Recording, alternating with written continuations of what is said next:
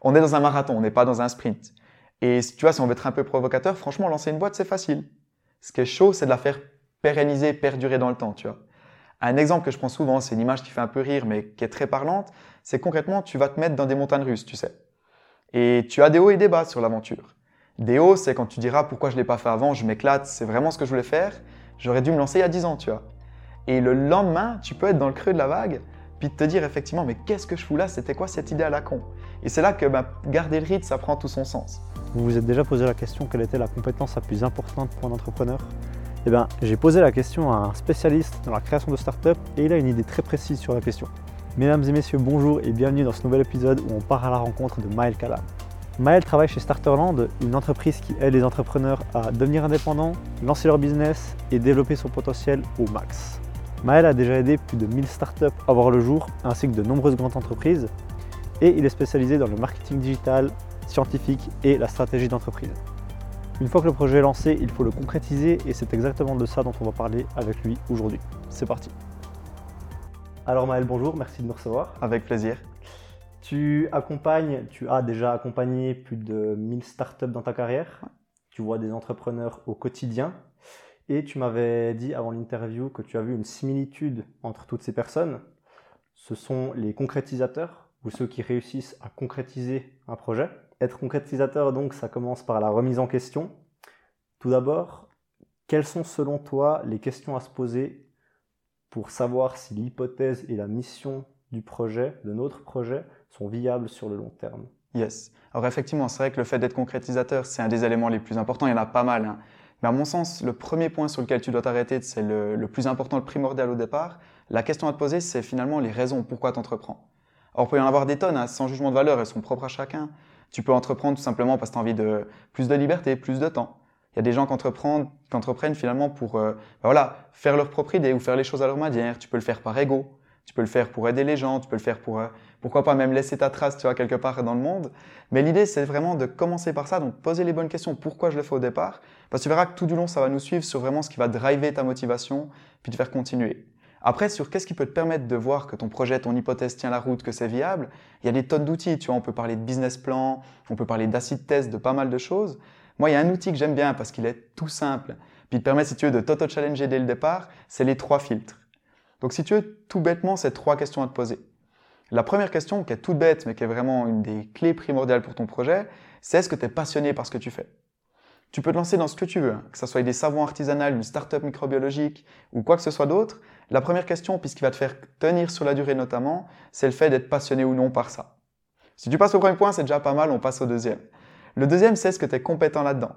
Tu vois, on a toutes et tous des trucs qu'on aime faire, des trucs qui nous éclatent, tu vois, où on a du plaisir c'est pas forcément les trucs dans lesquels on est toujours très bon. Et effectivement, alors en, lien avec le premier filtre, hein, pour que ça tienne, que sur la durée notamment, il faut que tu sois passionné, mais bon aussi là-dedans. Un petit exemple à la con, mais que je prends souvent, qui, qui parle pas mal, tu vois, j'ai beaucoup de facilité à la base dans tout ce qui était finance. Par contre, ça me fait chier à mourir. J'ai aucun plaisir là-dedans. Et du coup, le problème avec ça, c'est que me lancer dans la finance, bah oui, ça aurait pu cartonner un moment, mais jamais sur le long terme à cause de ça. Et finalement, si tu es passionné, si tu es compétent dans ce que tu fais, ben la troisième et dernière question à te poser pour challenger un peu le tout, c'est est-ce que finalement c'est monétisable? Est-ce qu'il y a un marché pour ça? Est-ce que les gens ont besoin de ça? Est-ce que je résous un problème ou apporte des solutions? Et si tu arrives à répondre aux trois oui dans l'affirmative, ou en tout cas si ce n'est pas le cas encore, tu peux bosser dessus, là on tient déjà quelque chose d'assez intéressant. Maël propose un test à trois filtres. Est-ce qu'on est bon et passionné par ce qu'on fait? Et est-ce que le projet est monétisable? On peut répondre oui à ces trois critères, on tient déjà un truc. À ce moment-là, la mission du projet peut changer. Comment identifier les signaux pour savoir s'il faut pivoter et à quel moment faut-il le faire? Yes. Alors clairement, ton projet, il va, il va changer, il va évoluer, en bien ou en mal, il va changer constamment. Et on revient un petit peu au premier point, c'est finalement, c'est là que la question est intéressante, c'est que si tu as une destination qui est claire, toi que tu t'es posé les bonnes questions au départ et ta mission, ta vision sont précises, bah finalement la destination reste la même, c'est juste le chemin qui change un peu. Et ça, c'est la première chose peut-être pour pouvoir garder un peu le cap par rapport à ça. Après, au niveau des, petits changements que tu peux percevoir ou des éléments auxquels faire gaffe, c'est plus de réussir à capter, si tu veux, certains symptômes. Et quand tu captes certains symptômes, d'essayer de réfléchir un peu derrière, qu'est-ce qui se cache, quelle est la cause. Alors ça peut être des choses toutes bêtes, mais tu vois, si tu vois que pour ton projet entrepreneurial ou quand tu dois concrétiser, tu as de la peine à t'y mettre, t'as pas envie, ça te motive pas, ben on a quand même un signal qui est assez intéressant. Ça vient peut-être simplement du fait, tu vois, comme on disait avant avec la petite histoire des trois filtres, t'es pas aligné dans ta zone de flow. Si tu vois que ça manque de répondants sur le marché, qu'il n'y a pas beaucoup de demandes ou pas beaucoup de sollicitations, ben peut-être que ton business model est mal aligné. Ou c'est sur ton mix produit qu'il faut bosser, ou ton étude de marché. Ou alors si tu vois, et j'ai eu le cas encore pas mal de fois avec des projets qu'on accompagne, c'est certaines personnes qui triment comme des acharnés. Ils taffent matin, midi, soir, nuit, toujours, ils sont sous l'eau. Mais tu vois qu'à la fin du mois, finalement, il n'y a pas d'argent qui rentre. Ou alors finalement, tu vois que ça tourne pas plus que ça. Et bien entendu, un concrétisateur, il fait pas tout ça ou rarement pour l'argent. C'est une des conditions sine qua non, mais c'est pas la priorité. Par contre, tu vois qu'il n'y a pas d'argent qui rentre, ben là, de nouveau, ça peut te dire, OK, il y a un truc qui joue pas, faut que je remette un petit peu en cause tout ça. Donc, pour répondre déjà au début de ta question, je pense qu'il faut réussir à capter ces signaux, comprendre un peu ce qu'il y a derrière.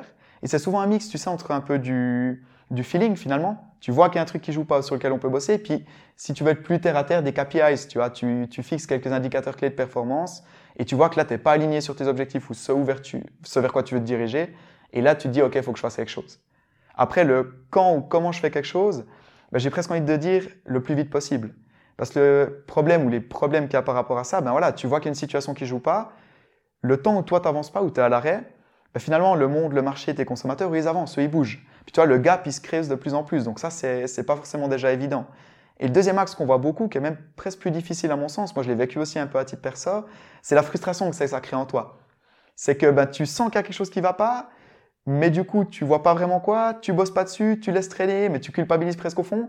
Et ça, c'est compliqué. Donc, c'est vrai que je pense que pour être concrétisateur, il faut capter les signaux, pas se voiler la face, tu vois, essayer de capter ce qu'il y a derrière, puis vite jouer dessus. Puis même si tu pousses un peu le vis plus loin, je pense qu'il faut être tout ça pour être concrétisateur. Mais même si tu vas aller encore un peu plus loin, je pense que le concrétisateur, il va réussir ou essayer de voir, tu vois, dans des situations de changement, d'évolution, toutes les opportunités, ou même encore une step encore plus loin, il va essayer de même lui provoquer le changement, tu vois, pour faire évoluer le truc puis continuer son projet. Tu nous parlais de signaux et ça m'a fait tilter parce que j'ai un ami qui me parlait de comment choisir ses business partners. Ouais. il m'avait dit qu'à un certain moment, l'énergie du projet pouvait ne plus être euh, aussi, euh, aussi euh, importante qu'au départ. Ouais. Est-ce que c'est ce genre de signaux dont tu parles? C'est exactement ça, tu es en plein dedans. Et ce qui est rigolo, c'est qu'on est les meilleurs, les êtres humains, pour se mentir à nous-mêmes, tu sais. Parce qu'on est bien calibré pour capter quand ça marche pas, tu sais. Et tu le sens qu'avec ton partenaire, ton associé, ça peut être ton meilleur pote, ta copine ou qui tu veux, hein. Tu le sens dès le début, mais tu dis, mais ça va changer. Et puis, ouais, j'ai pas besoin de lui dire maintenant, il va réaliser ou elle va réaliser. Et oui, c'est exactement ces signaux-là. Et le problème, c'est que quand tu les laisses perdurer, que tu les écoutes pas, bah là, on arrive à des situations des fois plus compliquées. Vraiment. Identifier les signaux pour savoir s'il faut pivoter ou non, c'est tout d'abord du feeling capter les symptômes qui freinent le projet. On pourra ensuite corriger le tir et le plus rapidement possible.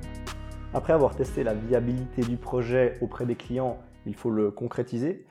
Comment tenir le rythme sur le long terme? C'est le plus chaud. Donc effectivement, ce qu'il faut bien comprendre, si tu veux, c'est que on est dans un marathon, on n'est pas dans un sprint. Et tu vois, si on veut être un peu provocateur, franchement, lancer une boîte, c'est facile.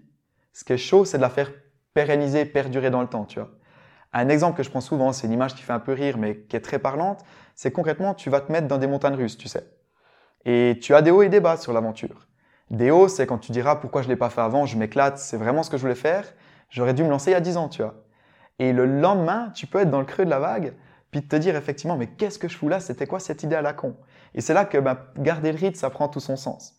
Alors maintenant que je vous ai un peu cassé le moral, je vais peut-être vous te rassurer un peu par rapport à ça, mais il y a des choses toutes simples en fait. Il y a quelques axes sur lesquels bosser, et en fait, c'est des axes qui vont s'entretenir. C'est pas une méthode secrète, mais en entretenant ces quelques axes, ça marche bien. Et, le premier, je pense, c'est de, de, bosser sur quelques éléments qui vont booster ta motivation. Ce qui est cool, c'est que c'est souvent des petites choses.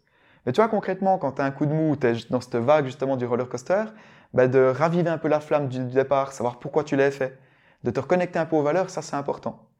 Il y a un truc qu'on fait toutes et tous, puis qui est une des grosses erreurs, je l'ai fait le premier, hein, mais quand tu veux concrétiser, c'est de trop penser, trop réfléchir. Tu vois, on va prendre un problème ou une situation, on va la tourner dans tous les sens, tout imaginer. Ben, pendant que tu imagines dans tous les sens, pendant que tu la retournes dans tous les sens, tu n'es pas en train d'agir, de bosser les mains dans le cambouis. Ça, c'est aussi quelque chose qu'on peut éviter de faire pour garder la motivation. Il y a plein de petites techniques, comme par exemple, tu sais, des fois, c'est là j'adore, elle est toute simple, mais elle marche très bien, de raviver un peu de tes succès ou de te rappeler tes succès. C'est tout con, hein, mais tu peux faire un dossier dans ta boîte mail ou sur ton ordi, garde quelques-uns des trucs que tu as bien réussi. Ou tu vois, des mails ou des remerciements clients que tu as reçus qui te foutent la banane, tu vois. Et toutes ces petites choses, ça peut t'aider à bosser sur l'axe de la motivation, puis ça, c'est important. Après, un deuxième axe qui est important et qu'on développe de plus en plus, nous, on l'appelle un petit peu la, routine de l'entrepreneur.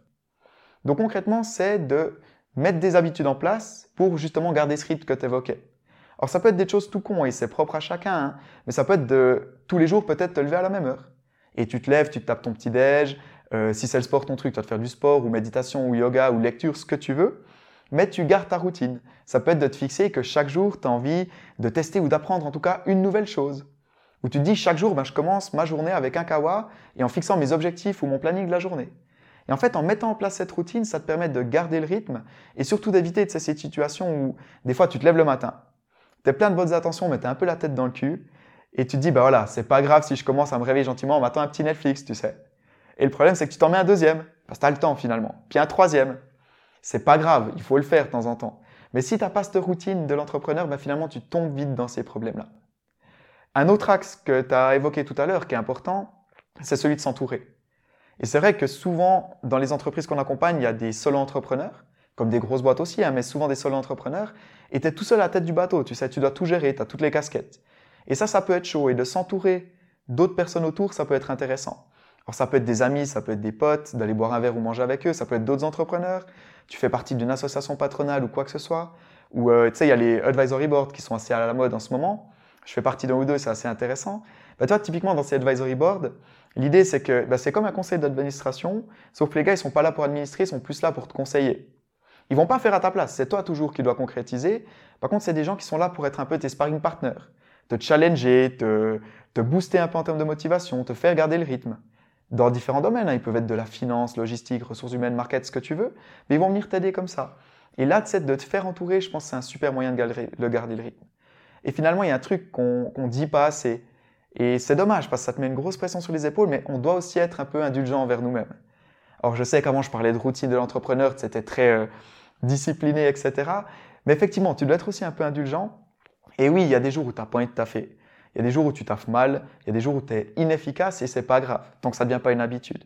Mais on doit se laisser un peu d'indulgence par rapport à ça et c'est même important c'est de trouver cet équilibre-là et de pouvoir, pourquoi pas, prendre un peu de recul. Bah, tu vois, peut-être pour terminer sur cette question-là, c'est bah, dans deux jours, on se taille avec toute l'équipe. Petit séjour à la montagne. L'idée, c'est qu'on va combiner c'est un petit peu raquette, ski, workshop pour bosser un peu sur la stratégie. Bah, rien que ça, tu vois, tu changes de cadre, d'univers, d'environnement, tu te prends un petit peu de temps pour toi, ben ça, c'est important aussi pour garder le rythme. Toi, pour reprendre le début, on se fait vraiment un marathon, pas un sprint. Si tu peux garder un petit peu tout ça en tête, c'est à mon avis quelques axes qui peuvent t'aider. Pour le reprendre le premier axe avec la motivation, yes. j'ai un ami qui réussit à donc lui fonctionne par palier en fait. C'est-à-dire que, d'ailleurs je me suis inspiré de ça, tu montes par palier et tu essaies de, d'avoir des, petits, des petites réussites au fil du temps. Yes. Et c'est quoi toi ton, ta manière de travailler à ce niveau-là? Ouais, non, c'est exactement ça, c'est cette technique, c'est petit pas par petit pas. Effectivement, bah, tu vois, on va, quand tu fixes des objectifs, souvent le problème c'est qu'on fixe un gros objectif, l'iceberg, tu vois. Euh, pour prendre un exemple concret, tu veux faire un marathon. C'est cool comme objectif. Par contre, ça peut pas mal foutre les chocottes. Tu sais pas par où commencer. Et où moi je fonctionne de cette manière-là, alors ça peut être pour un marathon ou pour autre chose, c'est de dégrossir ça en petits objectifs. Et tu vois, effectivement, si on veut, bah nous on veut lancer pas mal de nouvelles formations, on a pas mal d'axes de développement. Bah, si tu veux lancer la toute nouvelle formation qui va révolutionner le monde, t'es pas arrivé encore en haut de la montagne, tu vois. Donc ce que je fais simplement, c'est que je m'amuse à décortiquer ça en sous-objectifs. Par contre, tout le temps avec des deadlines très précises. Et là, ça me permet d'avancer au fur et à mesure. Et effectivement, bah, comme tu le disais, d'une part, tu vois l'avancement, tu es beaucoup plus efficace et concrétisateur, mais tu as cet aspect valorisation, tu sais. J'ai réalisé quelque chose, je suis arrivé à quelque chose, ben le lendemain, j'attaque l'étape suivante. Maël parle de quatre axes pour pérenniser un projet. Trouver notre source de motivation, garder une routine, s'entourer des personnes qui vont nous challenger, nous et notre projet, et surtout rester indulgent envers soi-même. On parlait des méthodes pour être concrétisateur, euh, notamment l'utilisation pour la gestion de projets d'outils comme Trello, Basecamp, etc. Quelles sont selon toi les méthodes pour la bonne gestion d'un projet? Yes. Il n'y en a pas, ou en tout cas pas, non je t'embête, hein, mais il n'y en a pas une euh, magique ou une seule qui marche. Tu vois, on est tellement toutes et tous différents qu'il faut trouver la méthode qui te va bien. Alors peut-être le conseil que je peux filer à ce niveau-là, c'est de tester un max. Ce qui est intéressant et ce que moi je fais beaucoup, puis je peux conseiller, en tout cas c'est ce qu'on voit beaucoup aussi dans les boîtes qu'on accompagne, c'est tu testes va lire des, blogs sur la gestion de projet, sur le fait de concrétiser, écouter des podcasts, mater des vidéos, tester des outils. En, ce moment, je suis en train de tester Monday parce que j'en ai entendu beaucoup de bien. Puis tu vois, je vais simplement en version gratuite, tu regardes un peu ce que ça donne, tu essayes et tester un maximum.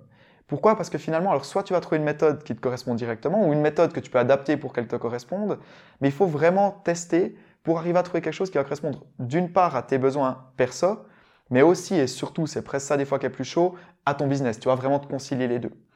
Après, je pense que tu as quand même quelques clés qui sont valables pour tout le monde ou tous les projets. C'est, bah, je peux peut-être enfiler une ou deux, mais une des clés notamment, c'est celle qu'on disait juste avant avec toi, c'est les objectifs. Toi, le coup du marathon. Bah, fixe des objectifs avec des deadlines, mais atteignables, tu vois. Tu veux faire ton marathon, bah, commence peut-être par fixer 5 kills, 10 kills, 20 kills, fixer des trucs en termes de, nutrition, en termes de mental, etc. Et là, tu avances, tu vois. Mais je sais que les gens aiment pas trop le faire par expérience, c'est chiant, tu vois. De mettre des objectifs, mais faut les fixer dès le départ et avec des deadlines, c'est encore mieux. Le problème, bah, tu vois, si on reste toujours sur cet exemple-là, ça amène à la deuxième clé, c'est que quand tu as trop de petits objectifs, bah, de nouveau, c'est un peu le néant, tu peux te retrouver paumé là au milieu. Et la deuxième clé qu'on donne souvent, c'est de prioriser tout ça. Alors là, il y a plein d'outils pour le faire. Tu as la méthode ICE, la vieille matrice d'Eisenhower, mais qui marche toujours aussi bien. Et là, si tu es dans ce gros panel d'objectifs, tu priorises un petit peu. Une troisième clé qu'on peut donner pour tout ça, c'est de garder le focus. Et là, il n'y a pas de secret, c'est vraiment de se mettre un pied au cul, de se bouger. Mais c'est vrai qu'une fois que tu as les objectifs, on est encore sur papier, là c'est clair, il faut les concrétiser. Et si tu as prévu, par exemple, qu'aujourd'hui tu taffes sur tel truc, il faut y aller, il faut le faire. Et les outils que tu évoquais tout à l'heure, c'est Trello, Basecamp, pour moi, ils sont ultra pertinents. Après, de nouveau, c'est propre à chacun.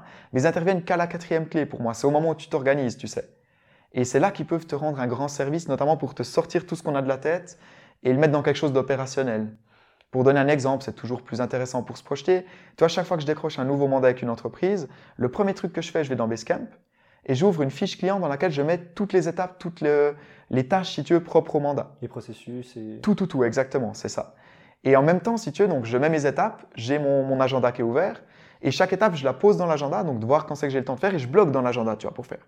Et ça me donne ma deadline à remettre dans Basecamp. Et en avançant comme ça, si tu veux, ça me permet de fixer des objectifs qui sont réalistes, de pas te mettre trop de pression, mais pas non plus de te laisser trop de marge. Puis tu sais, cette fameuse loi de, de Parkinson. Pas le gars qui tremblait, c'est l'autre. Mais plus tu as de temps pour faire quelque chose, plus tu vas prendre de temps pour le faire. Tu vois donc là, de cette manière, je me laisse pas trop de temps tout en laissant le, temps de faire les choses bien. Et là, tu avances. Tu es efficace, tu pas trop mal.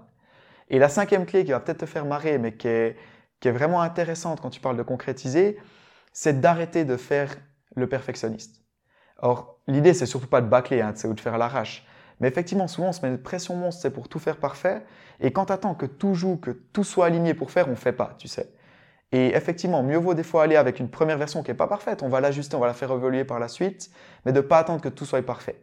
On y va step by step, puis ça rejoint cette technique petit pas par petit pas. Mais là, je pense que tu as quelques clés pour euh, bah, justement avoir une belle méthodologie, peu importe ta manière de fonctionner. Tu as déjà suivi donc plus de 1000 projets et j'apprends rien à personne, mais être concrétisateur et dans ce monde-là, dans ce domaine-là de l'entrepreneuriat, c'est aussi savoir prendre des risques. Yes.